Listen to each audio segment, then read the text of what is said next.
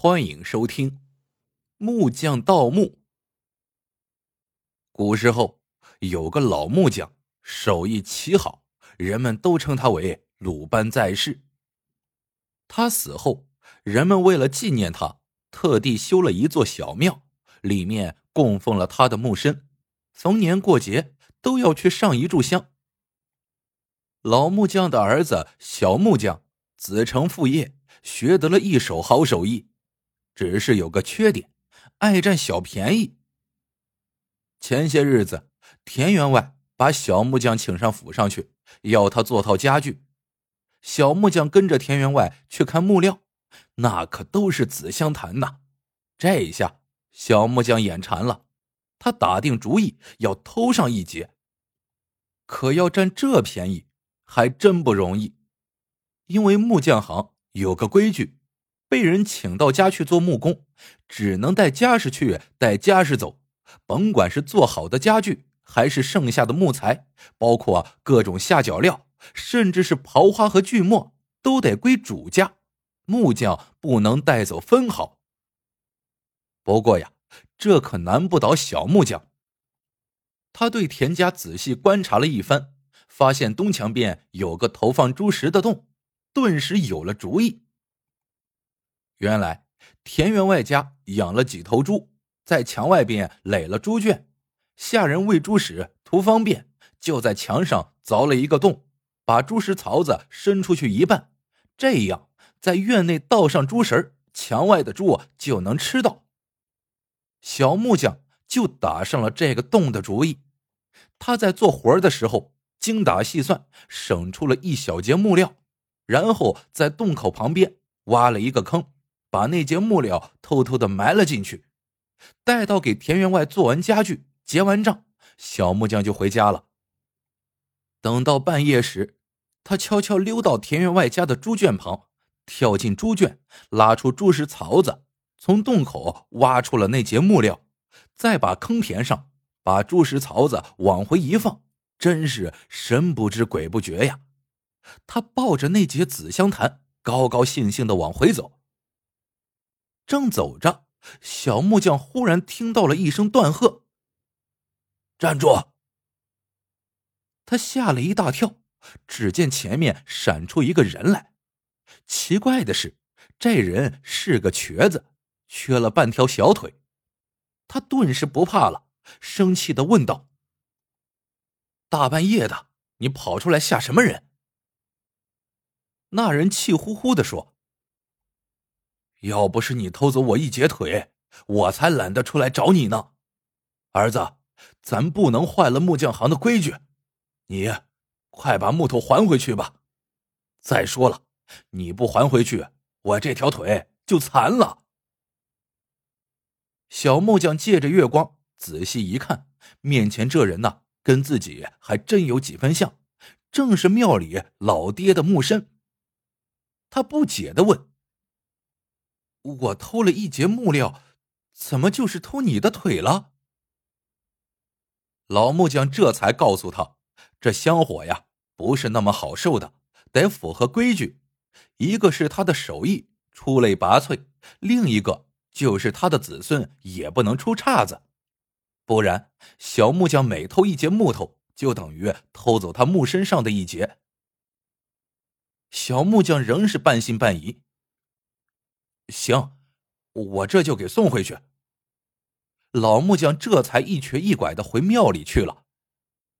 小木匠磨蹭到天亮，也没把木头还回田员外家。他寻了个地方把木头藏起来，然后来到庙里查看，果然看到老木匠的木身上缺了一条小腿。他灵机一动，跑到河滩上挖了一块胶泥，给老木匠的木身接上，然后得意的离开了。接着，小木匠取出了那节木料，回到家动手啊，做了一个梳妆盒。当晚，小木匠正睡得迷迷糊糊，忽然听到院里传来一阵沉重的脚步声。他连忙爬起身来，出门一看，却见老木匠正在拆他的梳妆盒呢。他生气的质问道：“你要干嘛？”老木匠狠狠的瞪了他一眼：“你说我要干嘛？我要寻回我的腿。”小木匠振振有词的说：“我给你塑好泥腿了，反正你坐那里不动，什么样的腿又有什么关系呢？”老木匠正色道：“我不光是要我的腿，还要告诉你，你再敢偷木头，我都会拿走。你偷了也没用。”他很快就把梳妆盒给拆了，手里拿着那些木板木条。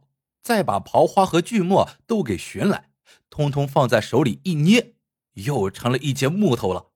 然后说：“我还给田员外去。”说完，他就一瘸一拐的走了。小木匠气得干瞪眼，却毫无办法。半个月后，小木匠又受邀给孙员外打套家具。他赶到孙员外的府上。孙员外带他去看了木料，这一看呀，他又两眼放光，那可全都是金丝楠木啊！小木匠又动了占小便宜的心思，可他知道老木匠背后盯着他呢，他要是偷了木头，老木匠呀还会给他拿回去，到头来又是白忙活一场啊！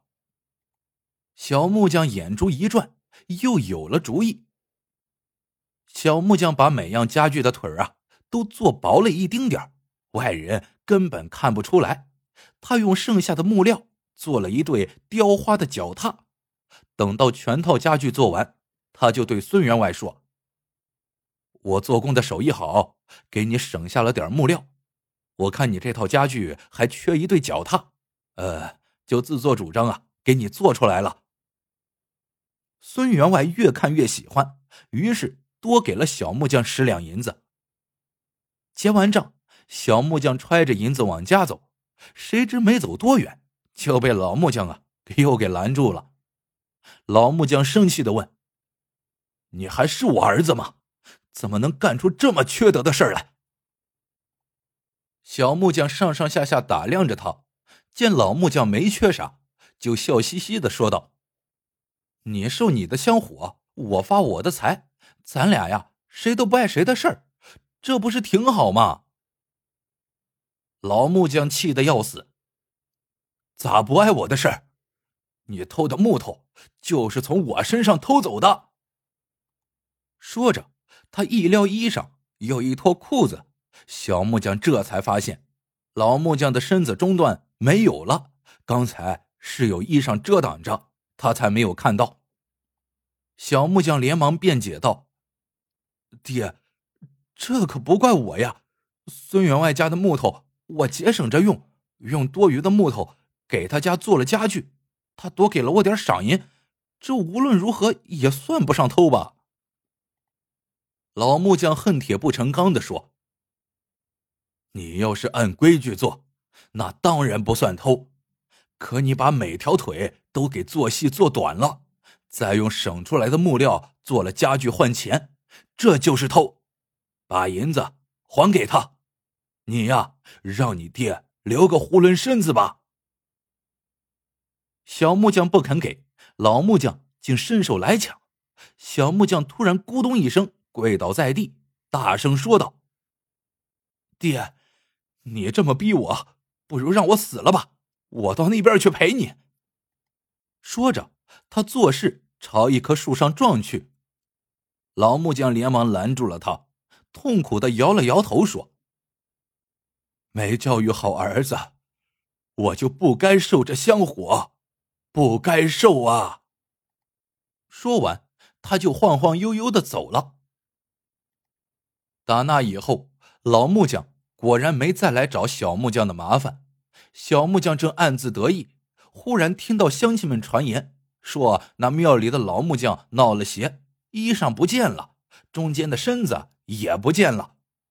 小木匠大吃一惊，连忙赶到小庙里去看，果然看到老木匠身上的衣裳已经不翼而飞，中间一段也不见了，只留下两条半截的腿，还有半个胸膛托着脑袋，说不出的诡异。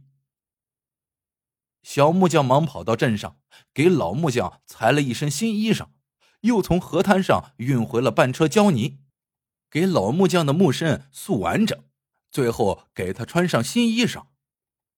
谁知新衣裳刚穿好，却听哗啦一声，那些胶泥都掉落下来，衣裳也碎了，掉了下来。老木匠又变成了那个诡异的模样。小庙里的古怪吸引了不少来看热闹的人，有人呢就悄悄议论上了：“哎，你说老木匠怎么就变成了这个样呢？”另一个胡乱猜测道：“莫非老木匠是想告诉大家，小木匠不是他的亲生儿子？”旁边的人忙着附和：“哎，有道理呀。”小木匠一听，吓了一跳，这话可越传越不好听呢。他再也不敢耽搁，马上跑到孙员外家，承认了自己的错误，把十两银子呀还给了孙员外。接着，他又跑到集市上买回了一截木头，雕成了老木匠中段的样子，再跑回小庙给老木匠安上，并穿上了衣裳。说来也怪，那木头中段。竟然安安稳稳的粘在了老木匠身上了，那衣裳也没再掉，老木匠的脸上啊，似乎也有了点笑的模样。打那以后，小木匠开始老老实实的干活，再也没有动过占便宜的念头。好了，这个故事到这里就结束了，喜欢的小伙伴记得点赞、评论。转发，感谢您的收听，我们下个故事见。